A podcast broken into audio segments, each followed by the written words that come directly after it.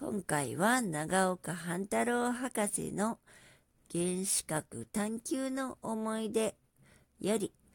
湯川くんの受賞を朗読させていただきます。昭和24年11月4日の小新聞は湯川秀樹博士が中間子の研究により12月10日ノーベル賞を受けられる決議がストックホルム学士院で通過したことを伝えた。学会はもちろん日本国民はこの吉報に対して歓喜の声を発せざるものはなかったろう。由来ノーベル賞は世界で優秀な科学研究を収集検討して授与するものであって、研究としては息の息なるものを選抜するにより、賞を受る者の名誉は論ずるに及ばず、またその反面には各国でノーベル賞を受けた学者を数えて、その国の文化程度に傾聴をつけるに至った。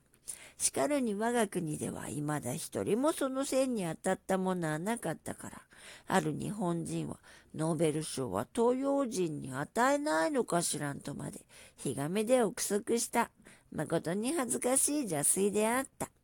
今度湯川くんが受賞者に当選されたのは、まさしく人種の区別を離脱し、もっぱら論文の価値を標準となす方針を表示し、顔色の紅白を区別せざるを明確にした。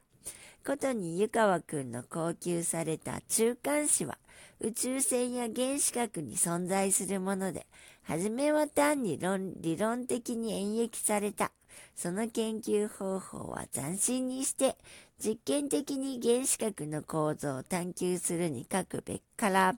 各べかざざる知識をもたらすものであれば、その重要視されるはもちろんである。えー、原子核探求の思い出長岡半太郎博士湯川くんの受賞でした。もしあなたが聞いていらっしゃるのが夜でしたらよく眠れますようにおやすみなさい。